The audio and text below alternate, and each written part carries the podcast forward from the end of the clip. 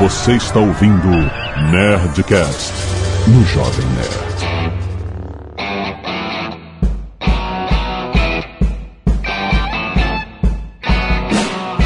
Landa, landa, landa, nerds! Aqui é Alexandre Antônio Jovem Nerd. Eu me pergunto se ainda tem silício no Vale do Silício. Aqui é o Sandro Magaldi do meusucesso.com. Hoje nós vamos mostrar que o vale é aqui. Aqui é Flávio Augusto e esse ano promete. Que é Pedro Sorrentino e acredito que é possível ser 1% melhor a cada dia. Aqui é o Azagal e eu vou pedir um vale.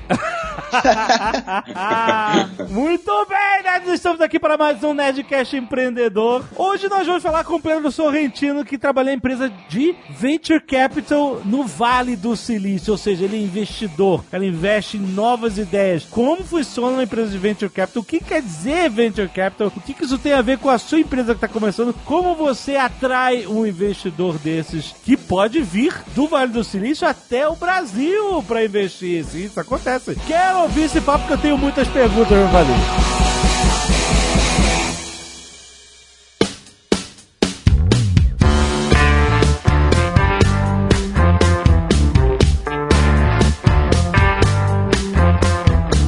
Pedro, fala um pouquinho. Eu gostei do seu. A gente pode ser 1% melhor a cada dia. É bom que não acaba nunca, porque quando você fica 1% melhor, você cria uma nova base de 100% que pode melhorar mais 1% no dia seguinte.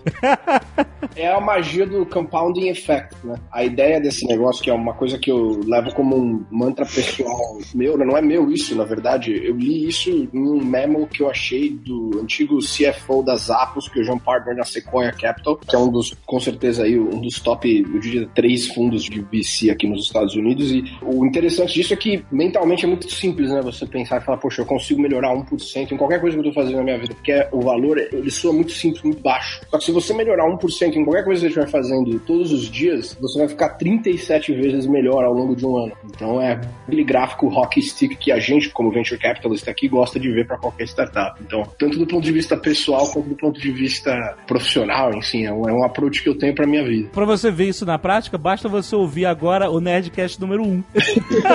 que é o nosso primeiro podcast há 10 anos e vai ver a porcaria que é.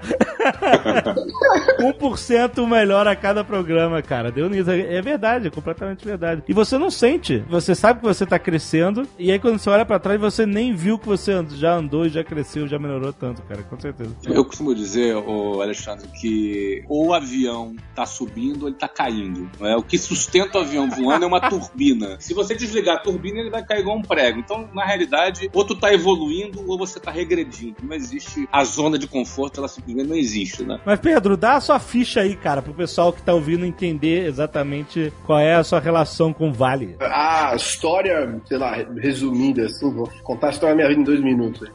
Eu sou nascido e criado em São Paulo, capital, sou filho de empreendedores. Meus pais tinham, né, uma produtora de vídeo e eu sempre cresci indo pro escritório nos finais de semana, vendo eles trabalhando muito. Que eu comecei a mexer com computador e gostar de, de tecnologia. Mas curiosamente, eu acabei indo fazer jornalismo como faculdade. Então teve uma época da minha vida que eu fui jornalista. Eu era jornalista musical, assim. Eu tinha uma época no começo da minha que eu achava que o topo da minha carreira, onde eu poderia chegar, era ter uma coluna no caderno 2 do Estadão. Eu achava isso Aham, máximo. aham. No, no impresso ainda, o que acho que demonstra um pouco a, a minha idade.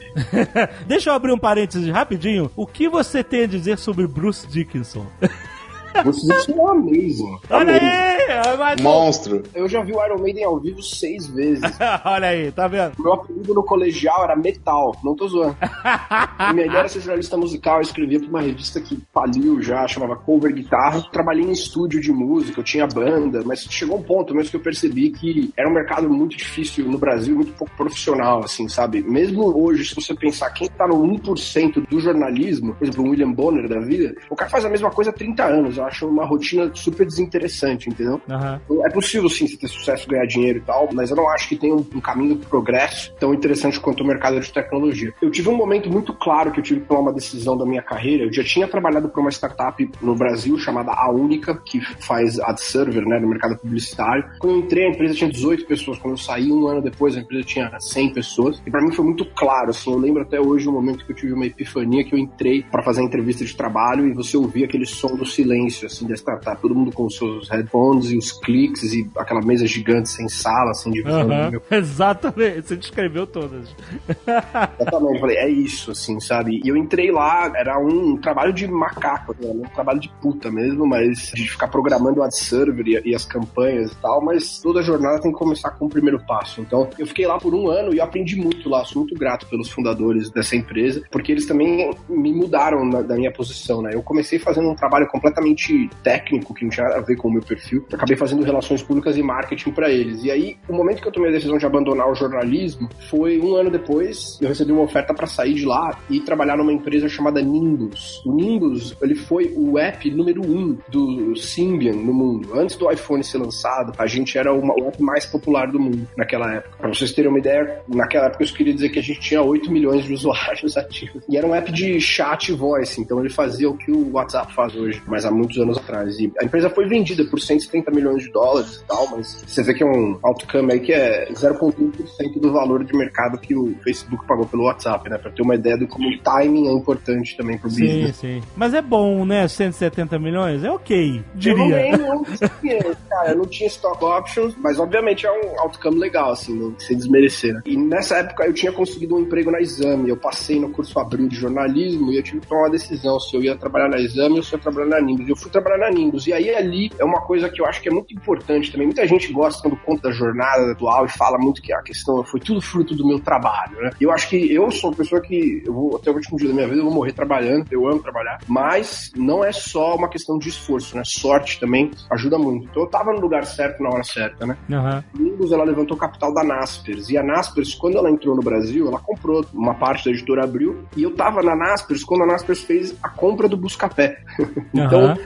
o fato de eu estar lá foi muito significativo para os próximos dois, três anos da minha vida, porque eu conheci muitas pessoas que eu até hoje continuo trabalhando com elas. Então foi antes da Mobile existir, que a Movile, que é o, né, o maior player em mobile do Brasil, eles eram uma, eles eram vários M&As, né, em três empresas diferentes. Então a gente ficava metade do andar era a Movile, a Nimbus tinha uma salinha ali e a Naspers fazendo uma série de investimentos em venture no Brasil, meio que a Berkshire Hathaway da internet brasileira, né, investidores mais bem-sucedidos do mundo. Eu fiquei lá por um ano. Eu recebi uma oferta para voltar para o mercado de ad server. A mesma pessoa que me contratou na Nimbus quis me levar para uma outra empresa que estava abrindo. Era uma empresa chamada, na época chamava iBlaster, e ela mudou de nome para MediaMind quando ela fez um IPO. E eu fiquei lá por seis meses e meio. E aí eu cheguei num ponto que eu estava cansado da minha vida no Brasil, assim, por uma série de motivos. Eu sentia que o sistema do Brasil limitava para onde eu queria chegar. Eu estava encontrando muitos atrasos simplesmente por conta da minha localização geográfica. E eu comecei a me tornar uma pessoa insuportável. Então eu estava num momento que eu, sim, eu estava ganhando mais dinheiro do que boa parte dos meus amigos. Eu vivi uma vida muito confortável, mas eu estava extremamente infeliz. E eu vendi tudo que eu tinha, fui para Boulder, no Colorado, encontrei um programa experimental aí, que era uma grad school chamada Boulder Digital Works, e você fazia uma mistura de. Era meio como se nós fôssemos chip consultants, né, para as empresas. Então a gente dava uma consultoria para o Groupon, para Microsoft, para outras empresas, e eram times pequenos de desenvolvedores, estrategistas de negócios, designers. Essa época que você pegou, vendeu tudo e viajou, qual a idade você tinha? Eu tava com 21. 21? Muda muito, concorda? Muda, muda, muda um pouco. Muda um pouquinho, muda um pouquinho. Legal. Só queria contextualizar. Hoje você tem 20 e quantos? Tenho 27. Você tá velho já, já tem 27.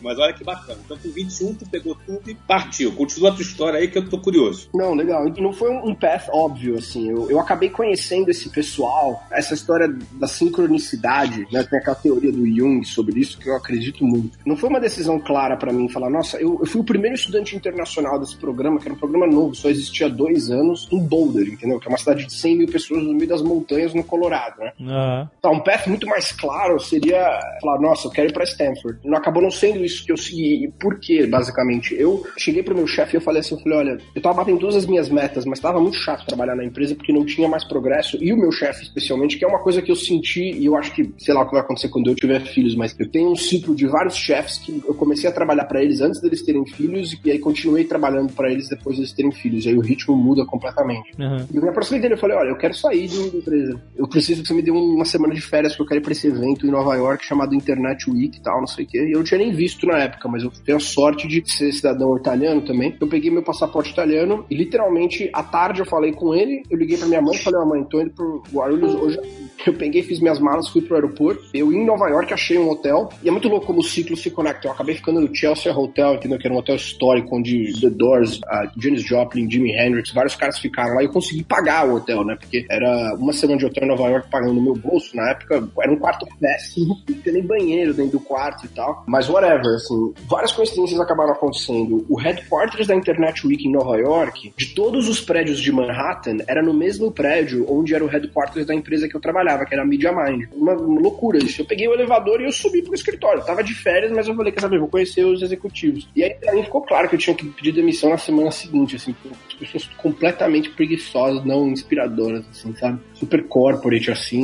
Eu não gostei da vibe do escritório, nem um pouco, assim. Eu, todo respeito, assim, são boas pessoas, obviamente, no cara, mas assim, não era a vibe que eu gostava. E nessa mesma noite, durante essa semana em Nova York, eu jantei com pelo menos quatro capas da Fast Company. Eu conheci pessoas, assim, amazing. E tudo porque eu não tinha ingresso e convite para nenhuma das festas, mas eu entrei em todas, entendeu? Tu penetrou lá ou foi indicado? Como é que foi o esquema? Como é que você entrou nessas festas aí? Cara? Algumas eu fui indicado por simplesmente ter sido gentil com uma pessoa num happy hour, é entendeu? Sim. E é por isso que eu sei que a sua reputação ela vem com você para qualquer lugar que você vai, né? A gente tem que sempre buscar ser excelente em qualquer coisa que a gente faz. Mas se estiver lavando louça sozinho em casa, você tem que tentar fazer um bom trabalho. Eu acabei conhecendo essa pessoa e ela me levou para várias festas, vários eventos e, e outros eventos eu mesmo crash the party, sabe? Tipo, eu sabia o horário que a festa começava, nunca mais precisei fazer isso. Mas se precisasse, tamo aí também, né? Se você quer entrar num evento que você não tem um ingresso, né? E eu não tô aqui sugerindo a sei lá, a corrupção, a ilegalidade. Tem vários muitos que você não deve ir mesmo. Principalmente se é alguma coisa que é invite only, pequeno e tal. Eu tô falando de eventos grandes, né? Festas com mais de 200, 300 pessoas. Chega cedo, né? Você tem que chegar 3, 4 horas antes. Você entra com o pessoal que tá montando o evento. E você ajuda eles, entendeu? Caraca, como você entra junto? Carregar essa mesa aqui, vamos lá. Quer uma mãozinha aí? Quer uma mãozinha aí, né, cara? Olha só você. Vai lá, Foi assim que eu conheci os founders do Foursquare. Foi assim que eu conheci o Robert, hum. maiores evangelistas de tecnologia. Foi assim que eu conheci os founders da MakerBot, que depois foi vendida por mais de 350 milhões. Foi a primeira empresa a fazer comercialização em massa de impressoras 3D. O Baratund, que tocava o The Onion como chief editor e tal. E, saber né, curar esses relacionamentos. Mas assim, essa semana mudou a minha vida. Eu voltei pro Brasil depois de ter conhecido essas pessoas e, tá, e fiquei em depressão. Assim, falei, nossa, preciso mudar tudo. E um dos eventos que eu fui, eu conheci todo o board de diretores desse programa. E eram pessoas incríveis, entendeu? Estavam trabalhando na época na Apple, no Twitter, enfim, pessoas amazing. E eu fiz o application pro programa. A Colorado University me negou o application, dizendo que eles não estavam prontos para receberem estudantes internacionais. Eu contratei um advogado de imigração, entrei com uma apelação dentro da universidade, dei um jeito. Em um mês e meio eu já estava morando em Boulder. Caraca, caraca, cara. Você fez os caras aceitarem na marra. Eu acho que, sim, when there's a will, there's a way, né? Do tipo assim, se o cara fecha a porta, a gente abre a janela, fecha a janela, a gente arromba a parede. Não, você chega mais cedo e ajuda os garçons a levar a comida pra Essa técnica é melhor do que entrar de costas pela saída. a entrar de costas pela saída é muito boa. Essa técnica é boa, cara. Caraca, chega lá, pega uma caixa de som, ó, pesado, e vai. Ó, pesado! Ô, licença eu, pesado!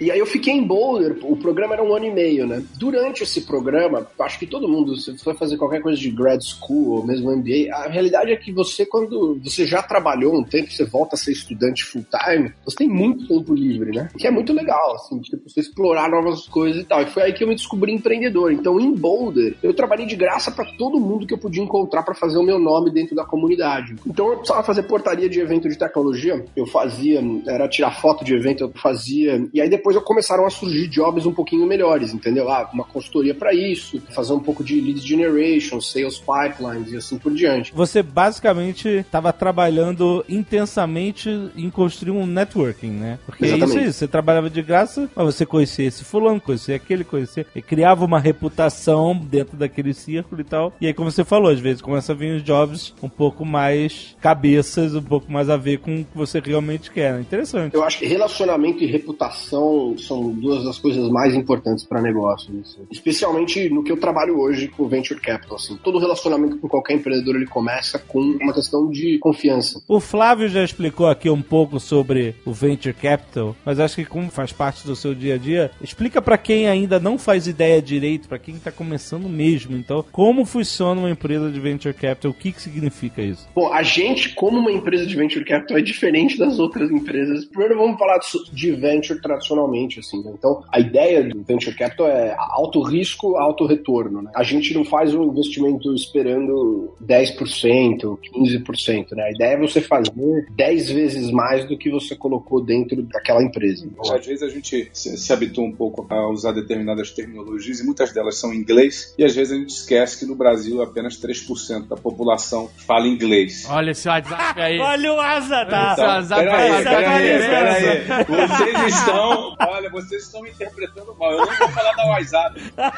Aliás, eu só tô falando porque eu tive que me justificar pra você. Vocês são os culpados, entendeu, cara?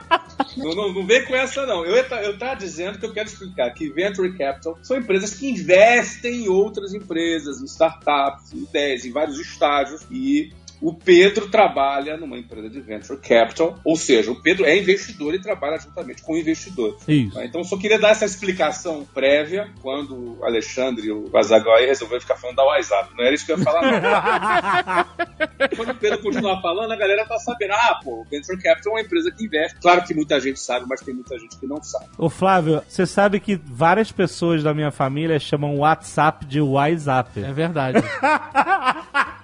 Eu já fui confundido com o fundador do WhatsApp várias vezes. Olha aí, olha aí. É mais Como comum. o WhatsApp tá valendo muito mais que o WhatsApp, eu não fico triste, não.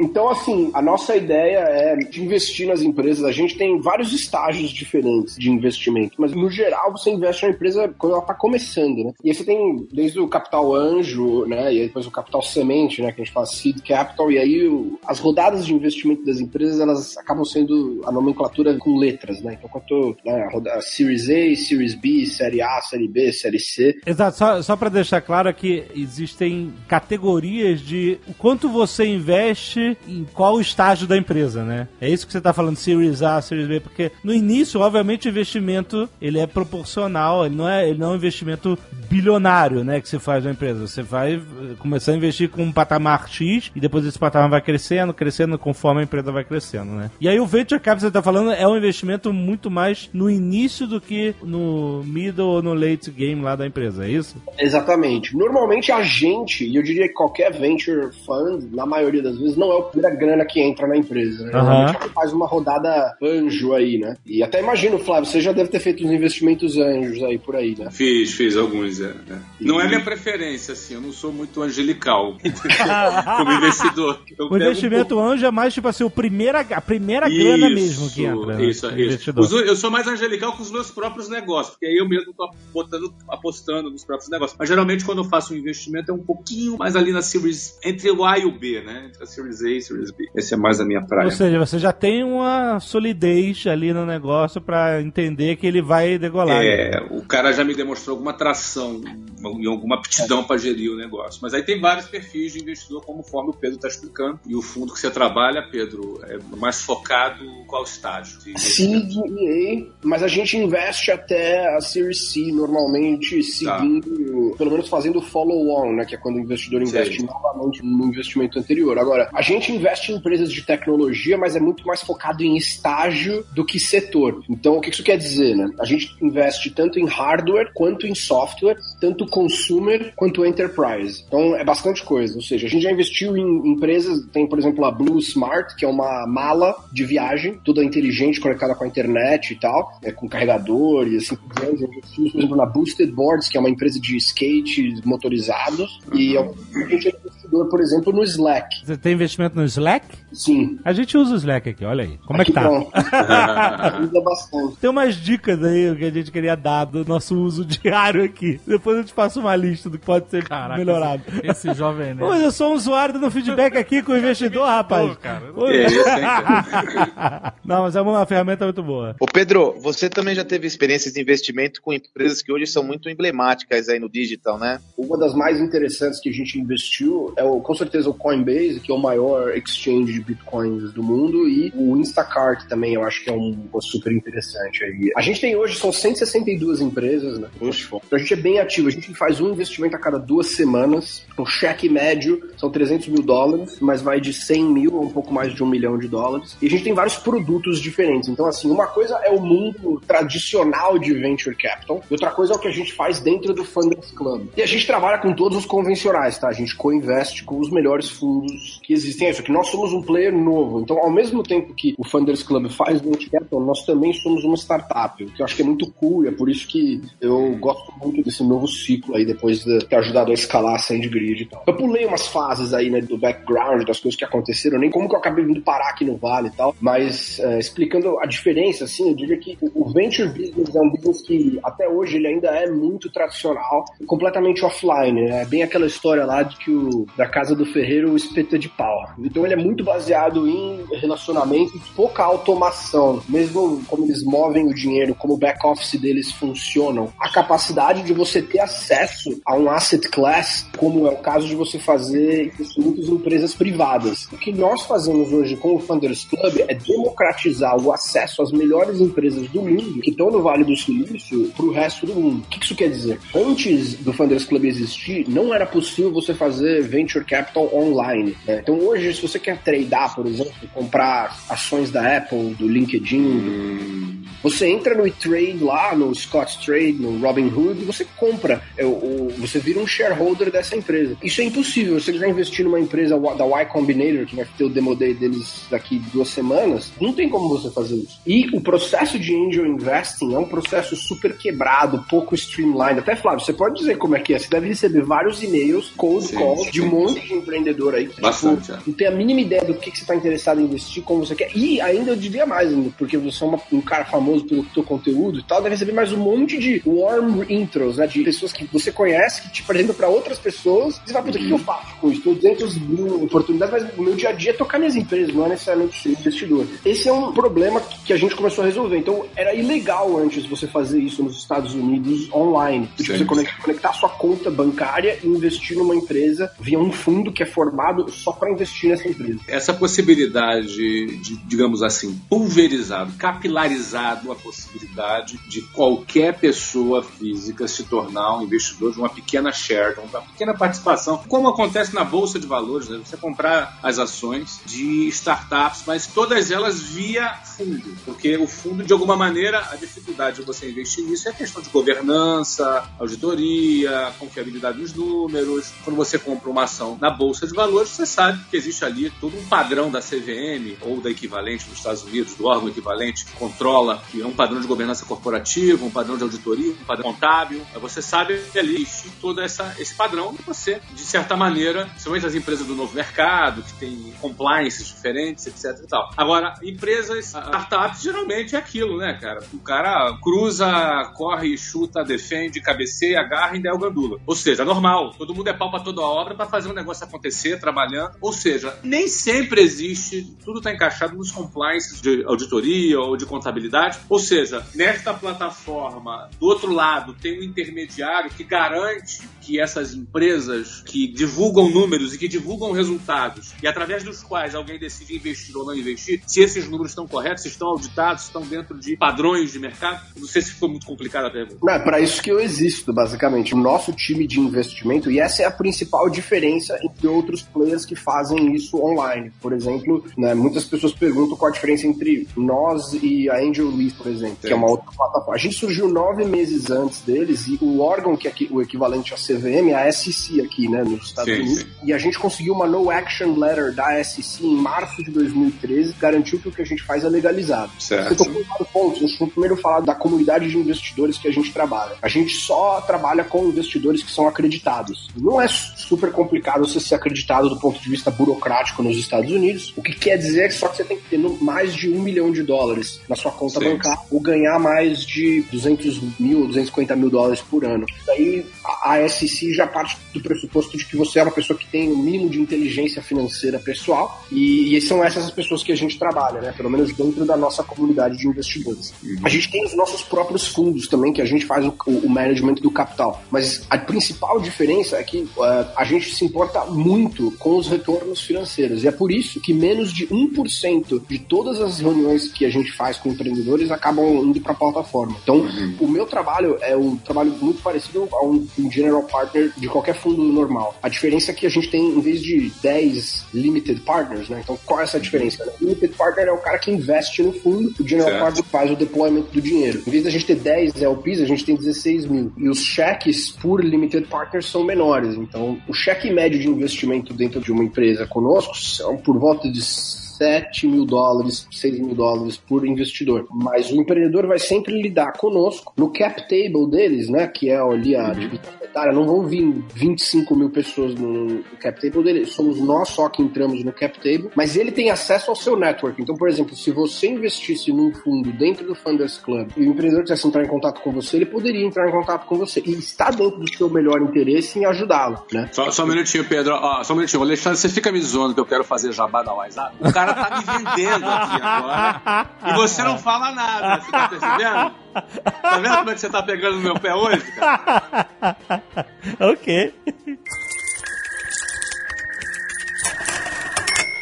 E assim, o que que isso fez do ponto de vista de diferença para venture? Que é assim, se software is eating the world, né, nós estamos comendo o venture capital e, e democratizando o acesso a essas empresas e ao mesmo tempo adicionando valor para elas. Então assim, hoje a cada um dólar que a gente investiu, ele vira 20, três anos depois. A Sequoia, Union Square Ventures, Não tem esse ratio. não, eles investem depois que a gente investiu. Entendi, Então, entendi, é, a gente já fez muitas priced equity rounds depois que a gente investiu. Então é um modelo totalmente diferente, é um modelo super fechado e privado, então a gente não abre isso para qualquer pessoa, até porque a gente acha que não é exatamente o, tipo de perfil de gente que a gente gostaria de trabalhar nesse momento, porque é um alto risco, né? Então assim, a gente obviamente faz a, a due diligence e você tem acesso aos dados da empresa, mas é, investir em startups é um risco altíssimo, que é por isso que os Claro. mais Essa é outra pergunta que eu ia te fazer. O que, que acontece? Vocês têm 160 empresas investidas nesse momento. Qual é a proporção de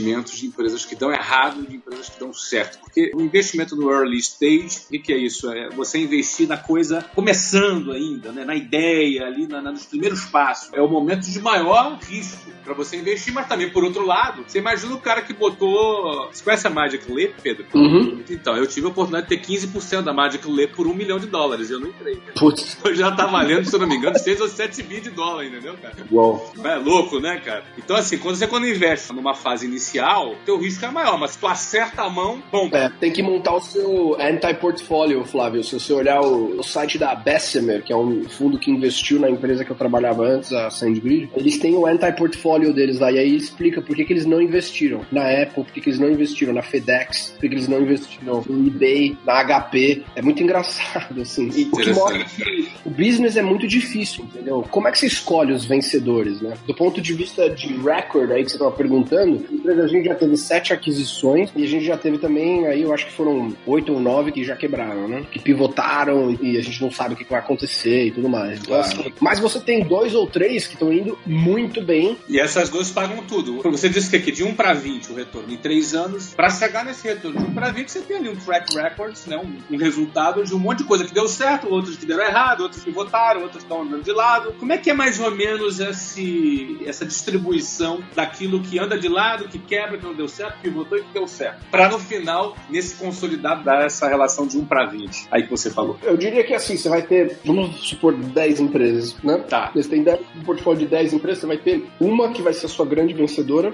pra pagar todo o resto, como você falou.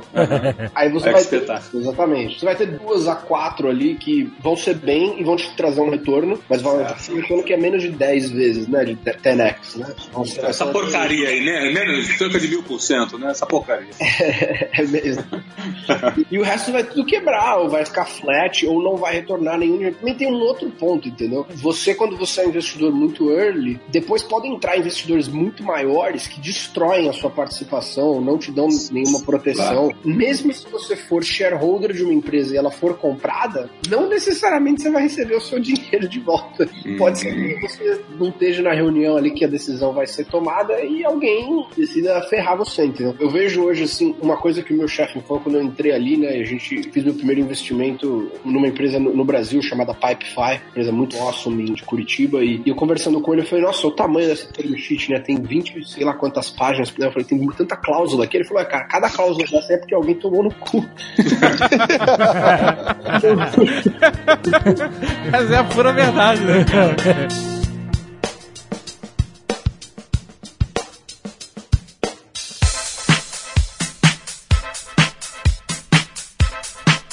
Pedro, falando em Brasil, você acabou de falar agora que investiu numa empresa em Curitiba. Então, peraí, você trabalha no Venture Capital, no Vale do Silício, e investiu numa empresa em Curitiba. Isso significa que não precisa estar necessariamente no Vale do Silício para receber um investimento de um fundo de Venture Capital no Vale do Silício, que você acabou de dizer que investiu nessa empresa em Curitiba. Minhas perguntas são, tem outras empresas brasileiras que você investiu? Segunda pergunta dentro desse mesmo bloco. Qual é o critério que você usa para escolher uma empresa brasileira para você investir, levando em conta que o Vale tem uma cultura, enfim. O que, que você enxerga para você tomar essa decisão de investir? Tem outra empresa, assim. Das 162, a gente tem duas empresas que são brasileiras. A outra chama Glio, fica no Rio de Janeiro. Então, até não é nenhuma empresa em São Paulo, por exemplo, mas é uma no Rio e uma em Curitiba. Interessante. E a gente tá olhando várias outras. Eu tô falando com uns 16 CEOs nesse momento de empresas do Brasil. assim. Realmente a gente tá procurando e a gente pode adicionar muito valor para esses caras por ser um, o dinheiro que vem aqui do Vale, né? E traz essas conexões. Eu, acho assim, você falou com relação a você não precisa estar no Vale para levantar capital do Vale. É verdade. Você tem vários fundos que investem internacionalmente. Eu diria que o hype do Brasil passou já, né? Especialmente porque esse governo atual aí foi para estudou na Harvard da incompetência, né? Então assim, muito dinheiro que estava alocado no Brasil por conta do hype saiu, mas ainda tem dinheiro sim para ser aplicado em ótimos business. E a gente busca, por exemplo, como que a gente acabou investindo no Pipefy? O Pipefy fez 500 startups, entendeu? Então assim, o fato deles serem brasileiros, o produto deles é tão global e tão interessante que é uma coincidência só o fato deles serem brasileiros. Poderiam estar fazendo essa empresa na França, poderiam estar fazendo essa empresa na Índia, e a gente acabou entrando em contato com eles porque eles estavam aqui a, sei lá, quatro quarteirões do escritório, entendeu? E vieram fazer um programa de aceleração aqui, que ajuda muito essas empresas. A mesma coisa a Glio. A Glio fez, foi a primeira empresa da América Latina Brasil a fazer o Y Combinator. A gente tem fundos dedicados para investir só na Y Combinator e na 500. Mas olha só, você falou uma coisa importante aí. Você identificou que a empresa tinha né, um produto, Produto global. Exato. Escala, né? Exatamente, escala e, e o fato dele ser global. Você acha que isso é um fator imensamente importante para receber um investimento como esse? Então, sim e não. Eu acho que no caso do Pipefy, com certeza, porque se ele não fosse global, eu jamais conseguiria ter a atração que ele teve e levantar, porque não fomos só nós que investimos na rodada, né? Ele fez uma rodada das mais excelentes que eu já vi de uma empresa no estágio que eles estavam, realmente o que eles atingiram foi amazing. Mas o Glio é um produto pro Brasil, mas é um mercado que é enorme. O que acontece é que, assim, é tanta coisa que a gente tem que ver, né? Eu acho que são mais de 150 pontos diferentes que a gente acaba olhando para tomar uma decisão de investimento. Então a gente tem um checklist enorme, chamado MQC lá, que quer dizer Minimum Qualifying Criteria. E um dos, dos pontos do MQC é qual é o tamanho do mercado dessa empresa, o addressable market. jeito. O mínimo pra nós é que tem que ser um total addressable market de mais de 2 bilhões de dólares. Desculpa, 2 bilhões de dólares em revenue ou, equity? Valuation. Não, não, 2 bilhões de dólares do mercado total, né? Ah, do É mercado. o tamanho do mercado. O tamanho do mercado tem que ser no mínimo 2 bilhões de dólares, né? E aí a gente tem duas maneiras, a gente pode olhar isso, né? Tanto o top-down, que é falar, bom, hoje se gasta, sei lá, vou dar um exemplo que não é verdade aqui, o- o- né, os, os dados e tal, mas vamos supor, o mercado de cloud computing, essas empresas no mundo gastam mais de 10 bilhões em cloud computing, ele fits the MQC, esse seria o top-down, aí fala, se a empresa capturar X% desse mercado, ela vai ter tanto em revenue. A gente também faz análise bottoms-up, né, que é dizer assim, legal, a empresa hoje vende o ACV da empresa, que é um contrato anual, né, o Annual Contract Value é de X, então ela, se ela vender Y em cima desse valor de X, os revenues vão ser Z. E aí esse, mais ou menos esse é o valor que a empresa pode se tornar, ela tem, ela tem a capacidade de se tornar uma empresa desse tamanho daqui cinco anos, né? Uma, uma, uma pergunta muito importante que a gente sempre faz é, se esse business der certo e funcionar na última potência, no máximo que ele for capaz de chegar, qual o tamanho desse business? Qual o tamanho dele? Isso tudo são mecanismos que você, como investidor, tem pra não ficar só no eu acho que vai dar certo, né? Assim, a gente gosta, eu gosto de dizer uma coisa assim, que a gente, in God we trust, all the others must bring data. Então, gente, tipo, acredito em Deus, mas todas as outras pessoas têm que trazer números. Dados. Exato, exato. Então, ma- mas deixa eu te perguntar uma coisa importante sobre o início da coisa. Tem muitos jovens inovadores e criadores que os caras têm uma ideia foda e ele, por exemplo, às vezes o cara já tá até na patente. Ah, eu tive uma ideia foda, um mecanismo novo pra alguma coisa, ou então uma inovação em software. O Jovem Nerd é muito criativo. O que que é? Ele tá fazendo uma pergunta que é de interesse dele. Mas, não é um amigo meu, é um, o cara é um tá... amigo meu, sabe? Por que, que você não pode Eu tô unir fazendo duas a pergunta coisas? pro meu. É igual aquele cara. Não, não, não. Peraí, gente. Peraí, Meu peraí. te. Você pode dar autógrafo meu filho aqui, né? cara? É, peraí. Caraca, o cara não consultoria gratuita. Nem eu terminar. Eu tô falando, tem a ver com o assunto, caraca. O cara. Eu tô, eu tô me vingando de você, Alexandre. Eu tô me vingando, Jovem Nerd. Ó, Vocês são a polícia do jabá aqui, né? Eu fui o único que não fui pego aí. O caso que eu vou dar, o caso que eu vou dar aqui é real. E pra muita gente, não é só, não é pra muita gente. Aí você pensa assim, esse cara, ele tem um perfil de inventor. Ele é um cara Olha com uma ideia só, foda. Mas eu não sei se safado. Ele tem um perfil de um empreendedor, um cara que vai saber gerenciar um negócio, além daquela invenção, entendeu? Como é que você arma, como é que você, tipo assim, eu sei que o risco é muito maior, você tem um cara que tem uma ideia foda, mas ele não, você não sabe como ele vai montar a escalabilidade disso até o fundo. Como é que você arma isso? Você espera, você mune ele de pessoas que sabem fazer o business como parte do investimento, ou você simplesmente tem o interesse, ah não, eu- ou eu boto uma grana em uma estrutura que já esteja pronta pra funcionar, ou não me interessa. É, no geral, ahn, é o segundo caso aí. Um dos nossos outros temas do MQC é o time hoje, né, tem um membro técnico que é full-time. Por exemplo, tá fazendo hardware, alguém do time já tem manufacturing experience, né, é, sabe produzir esse tipo de, pro- de produto e tal. A realidade é que, assim, os investidores de alto risco, a gente tá sempre olhando pro business, entendendo como é que eu posso diminuir o risco desse investimento. Nesse caso, Jovem Nerd, é o seguinte: lembra do outro Pedro, né, que a gente trouxe aqui, se eu não me engano, no episódio anterior? O Weingartner da Aceleratec. Weingartner, é, exatamente. Então aí é muito mais o papel das incubadoras, né, que vão procurar aquela ideia e dar forma para aquela ideia e tentar levar essa ideia com aquela forma e provar algum tipo de tração para apresentar isso no estágio um pouquinho mais avançado, mas ainda bem no estágio bem inicial para as empresas como a, esses fundos que investem os venture capitals mais em early stage. não é? Até, até por isso essa parceria deles com a Y Combinator, né? É. A 500 Startups, para aproveitar essa capacidade de gestão, né? É, pelo que eu tô entendendo, é, não, existem dois estágios diferentes aí, com dois perfis de empresas diferentes, mas que normalmente vocês todos se relacionam, né?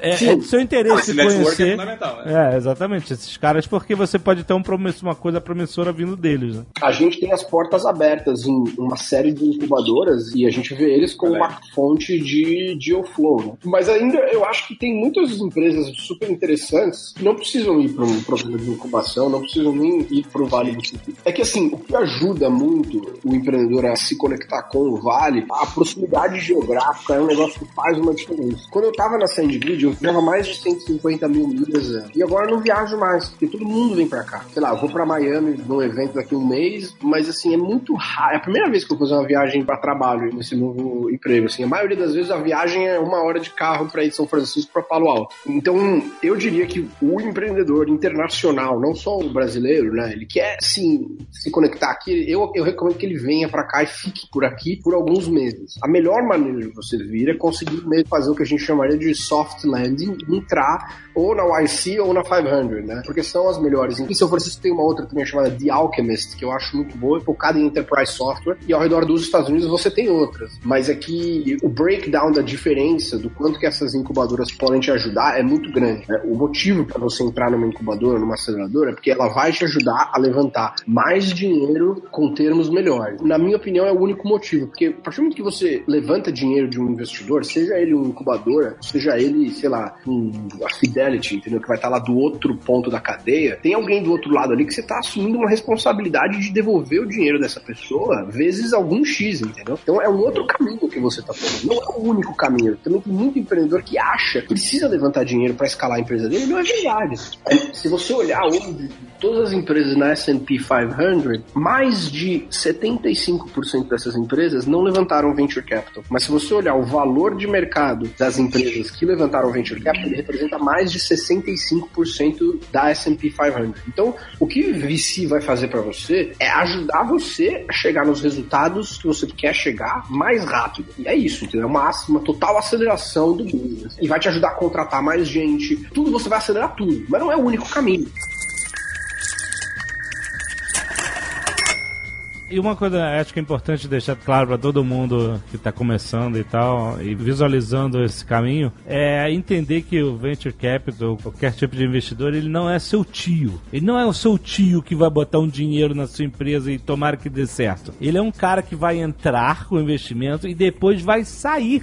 Esse é o objetivo dos fundos, é isso. Eu quero pegar a grana do meu investimento e multiplicá-la por 20. Você vai multiplicá-la por 20 quando você sair. Enquanto você não sair, você, você tem só um valor virtual de que realmente você multiplicou, mas para você trazer né, o resultado do investimento para o fundo, você tem que sair, vender-se. Isso significa vender a sua parte da empresa para outra rodada, provavelmente para outro investidor que vai estar investindo em outro patamar da empresa, com capital maior, e você saiu, ou seja, você vai ter um sócio durante alguns anos. O negócio é mais hardcore do que casamento, entendeu? Entrou no table da empresa ali, não tem divórcio. Sim, mas você já está marcado para sair, teoricamente, né? Mesmo que você faça algo ou não, né? Porque se a empresa estiver flat, como você falou, estiver andando pro lado, não estiver crescendo, em algum momento você tem que falar assim: olha, desculpa isso, não tá crescendo, então tô saindo fora e vou botar o meu investimento em outro negócio, né? Mais ou menos, sim, porque esse é um outro ponto de como funciona o mercado de venture capital, é que a liquidez do asset, ela é baixa, entendeu? Você só recebe o seu dinheiro de volta se você tiver um M&A ou se você tiver um... IPO. Um IPO, exatamente. Então não é bem assim tão simples, né? Como é que funciona? Não, vamos supor que a gente investiu e a empresa ela tá flat, né?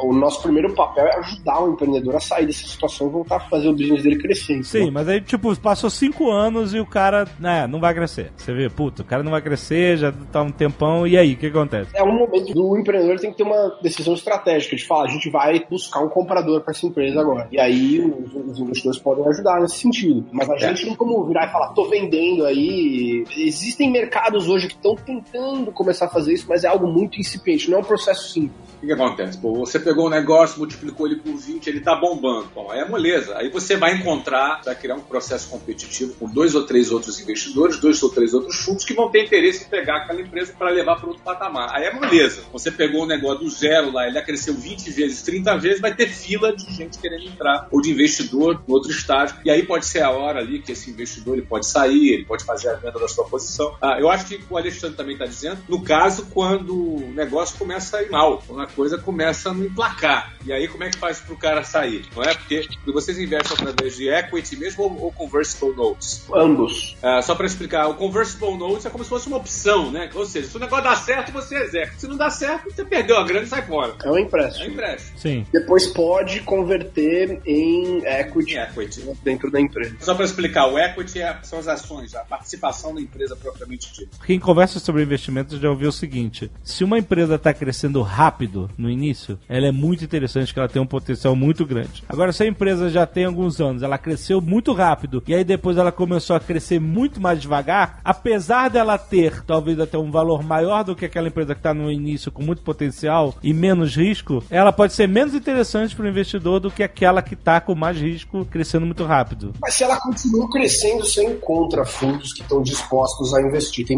muitos fundos que são fundos secundários, entendeu? Que compram participações. Se ela continua crescendo, eu sempre acho que vai ter alguém disposto a comprar. Agora, se ela está flat ou a empresa vai mal, provavelmente você perdeu o seu dinheiro, entendeu? Aí vai de você, como investidor, você fala, não, eu vou trabalhar com o empreendedor, nós vamos reestruturar isso, ou você simplesmente tem um approach budista aí você desapega.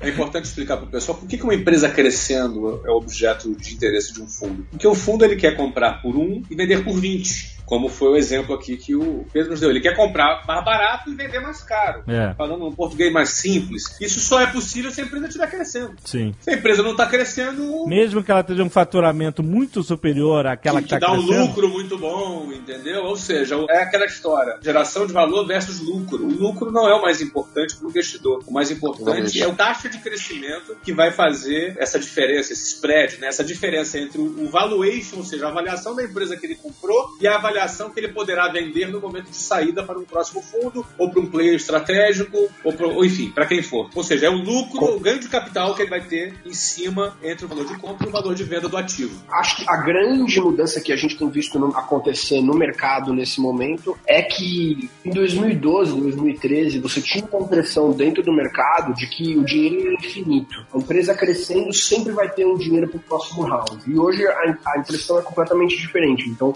o, as empresas elas terem um path, né, meio que uma estrada para lucratividade clara e visível é bem mais importante. É... Tu acha, Pedro, que os venture capitals agora estão se voltando um pouquinho, mas não vou dizer 100%, mas para o mercado mais real, para a economia mais real? Não, não exatamente, mas passando um pouco aquela empolgação, porque eu acho que rolou uma empolgação aí. As valuations estão sendo ajustadas. Com certeza os valuations estão sendo ajustados. A gente tem várias empresas que levantaram ou convertible notes, né, com, com caps altos altíssimos ou empresas que vieram com valuations unreasonable. Já tem várias empresas que estão tendo né, flat rounds ou down rounds, porque realmente, assim, o nível de exigência para você levantar a tua próxima rodada de investimento está muito mais alto. O tempo para você levantar essa rodada demora sendo maior. Então, assim, hoje você tem um runway, né, que é o quanto que a empresa tem de caixa operacional antes dela quebrar, de acabar o dinheiro, maior. Tem muitas empresas hoje, pelo menos meu inbox está cheio de gente fazendo bridge round agora, que Sim. não é o, cara que não tá pronto para levantar uma A ainda, mas já levantou uma Seed Round, só que ele não conseguiu atingir as metas e os objetivos que ele precisava para levantar o próximo rodada de investimento. Ou seja, o que é muito importante as pessoas entenderem, quando a gente fecha um acordo num valuation da empresa naquele momento, não é o quanto a empresa vale ali, é o quanto a gente acha que ela vai valer daqui 12, 18 meses, quando ela precisar levantar essa próxima rodada. Só que se em seis meses esse cara já não tiver numa trajetória para chegar nesse ponto, ele tem um problema muito sério, entendeu? Que ele vai ter que mandar o metade do time dele embora e aí se recapitalizar, ou ele vai tomar uma rodada com um valuation mais baixo. E aí o ruim disso é que ele não só dilui ele, como dilui os funcionários, como ferra todos os outros investidores que investiram antes. Mas me ajuda a entender uma parada. Olha só. Quando a empresa está crescendo com potencial de se tornar muito grande, lucrativa no futuro, ela tá com um valor alto, assim, todo mundo acredita, vai investir, pô, que legal, essa empresa vai crescer. Quando ela tá lá, com lucro alto, estabilizada, entregando a promessa que ela tinha no passado, ela já não é mais tão interessante. Não é meio doido isso? Ela vai estar tá valendo aquilo que foi prometido. O investidor ele vai entrar nesse nível, ele vai precisar sair num nível maior, então precisa crescer. E é. se, se tá estável, ele não vai querer entrar, pô. O venture capital é comprar barato e vender mais caro. Para isso acontecer, tem que crescer. Ou seja, o venture capital investe no futuro. Tudo que o Pedro investe aí, das empresas que ele investe, ele é mais ou menos. Ele pega uma bola de cristal, entre aspas, né? É bola de cristal. Tem toda uma metodologia, tem toda uma ciência financeira para ele enxergar. Isso aqui vai crescer, então eu vou investir agora e eu vou ganhar lá na frente. É, essa é a matemática. Se a parada não cresce, é estável. Estabilidade é uma desgraça, cara. Estabilidade é uma desgraça. Mas não está crescendo, mas é lucrativo. Não é mais interessante. Você entendeu? O que cresce é mais interessante do que o que é lucrativo. Mas você entendeu que o que cresce é interessante porque existe a promessa de se tornar lucrativo e quando a promessa é cumprida você, é, agora não. Mas não é que é promessa de se tornar lucrativo. Ela vai continuar crescendo para se tornar ainda mais lucrativo. Exatamente. Um exemplo interessante é o que aconteceu, por exemplo, empresas que já estão no mercado há muitos anos e têm um potencial de crescimento imenso ainda. A Amazon, o estoque dela tá tomando muita porrada há dois anos atrás. O Jeff Bezos pegou e falou assim: Eu vou mostrar para o mercado, eu vou educar eles em relação à minha visão do porquê que hoje eu reinvisto todo o lucro da empresa em cima da Amazon e até hoje a gente ainda não deu lucro. Ele mudou, teve um quarto específico lá que ele fez alguns ajustes financeiros e aí ele falou: Olha, isso aqui é o que a gente poderia emitir de vendas, o que a gente de custo, quanto dinheiro a gente está fazendo. Aí a ação duplicou de valor porque as pessoas conseguiram entender qual é a essa visão de futuro, entendeu? Mas você continua fazendo essa aposta no futuro porque o business continua crescendo. Hoje, a cada dólar do mercado de e-commerce no mundo, 49 centavos passam pela Amazon. Olha o potencial que isso tem. Pro dia que ele quiser capitalizar isso em lucro, aí ele faz um discount cash flow, que vai, fazer essa avaliação, vai trazer para valor presente todo o potencial futuro, tá aí a avaliação. Então, mas o dia que ele quiser transformar esse lucro e distribuir entre os acionistas, as ações vão cair. Porque é justamente o oposto da parada, né? Se ele, para distribuir lucro, parar de crescer, a ação vai cair, porque o que vai é o exato, crescimento. exatamente. É isso aí. Agora, se ele distribuir lucro e crescer, aí é melhor ainda, né? A visão é muito de futuro. Menos de 10% de todo o comércio ainda é feito online, entendeu? Ainda tem muitos anos. Você, como investidor hoje, por exemplo, que não é o caso numa empresa privada como Venture Capital, mas você pode comprar ações da Amazon e entender e falar, bom, eu vou ficar aqui até ela valorizar X. E aí você vender tudo que você tem. Você tem essa opção de entrada e saída. Não é o caso numa empresa privada. Sem ter ganhado um centavo de dividendo. Excelente. 1% melhor todo dia. 1% better every day.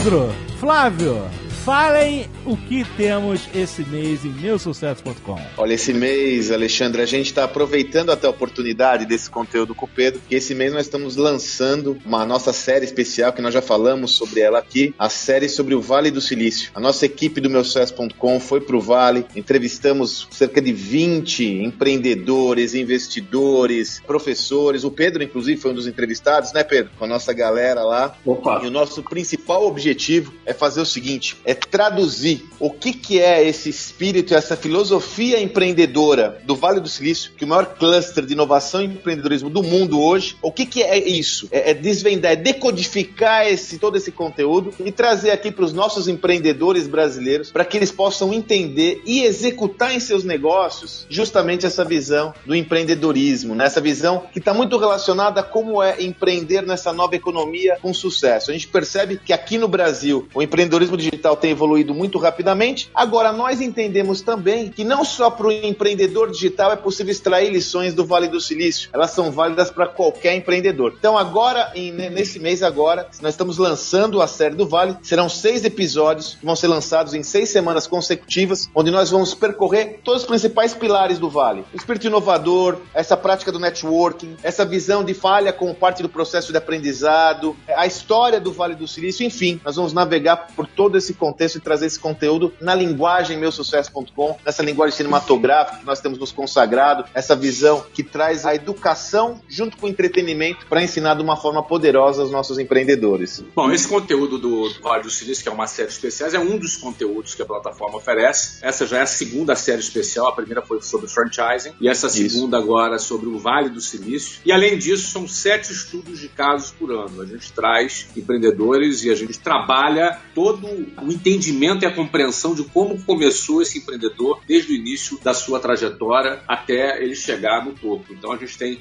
casos de caras que fizeram um, dois, três bilhões começando do zero. Como é que ele fez? Qual foi o seu padrão mental? Como é que ele aprendeu? Então, meu sucesso.com ele traz uma outra proposta de educação muito diferente da educação convencional no Brasil. A educação convencional do Brasil, desde o ensino fundamental até a universidade, ela prepara às vezes a pessoa para ter um emprego, para ela trabalhar numa empresa, para ela trabalhar numa determinada indústria. E aqui no meu sucesso.com a nossa ideia é que você aprenda com empreendedores de sucesso, você aprenda com pessoas que saíram do zero e fizeram acontecer. Então essa série do Vale do Silício, por exemplo, que é um dos conteúdos, ela vai trazer aí para você tudo que se pratica lá no Vale do Silício, que é um dos conteúdos que a plataforma oferece. Além disso, lembrando também para você que não conhece a plataforma ainda, a gente também tem uma rede social exclusiva para os assinantes do meu sucesso.com para que eles criem e desenvolvam o seu network. O resultado disso é um fenômeno com mais de 100 mil alunos que já frequentaram alguma aula do meu sucesso.com em apenas um ano e quatro meses desde que foi fundado, em mais de 20 países, cresceu mais de mil por cento nesse último ano. É um fenômeno e você tem que fazer parte disso. Eu quero mais uma vez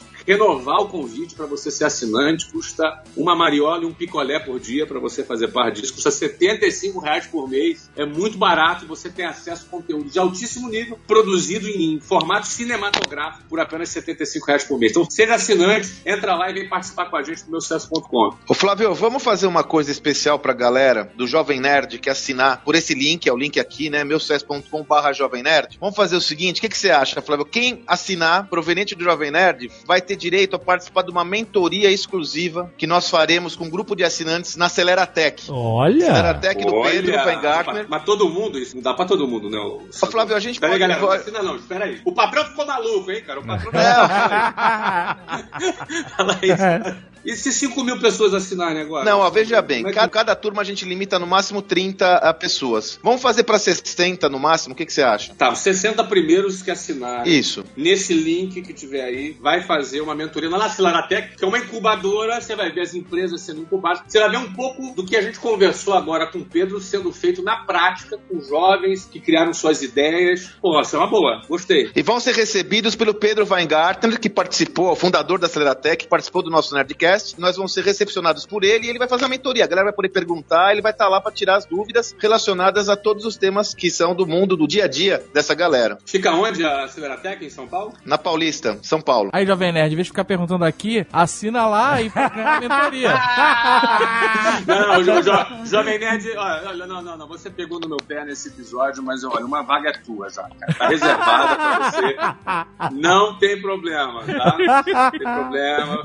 Então tá legal, gente. Então, os 60 primeiros que assinarem, a partir de agora, agora tá valendo, agora pode ir lá assinar. A partir de agora, os 60 primeiros que assinarem vão receber. Agora, certamente, muita gente vai fazer a assinatura e não vai receber, porque não foi um dos 60 primeiros. Ó. Então, corre lá, assina logo se você tem interesse em participar dessa visita guiada lá na Aceleratec. E assim, Nossa, é fácil você saber se você vai participar. Na página de acesso vai estar escrito se vai ter a, a aceleração ou não. É simplesinho. É só entrar lá e já tá com a gente. A vantagem de ouvir rapidamente o Nerdcast Empreendedor, olha aí.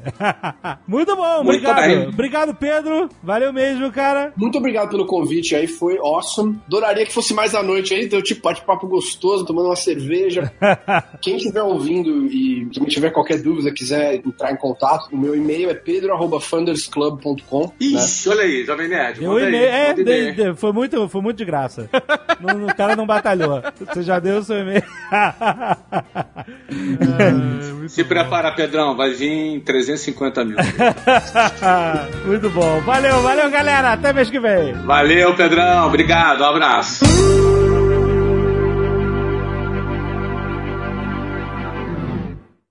Este Nerdcast foi editado por Radiofobia, podcast e multimídia.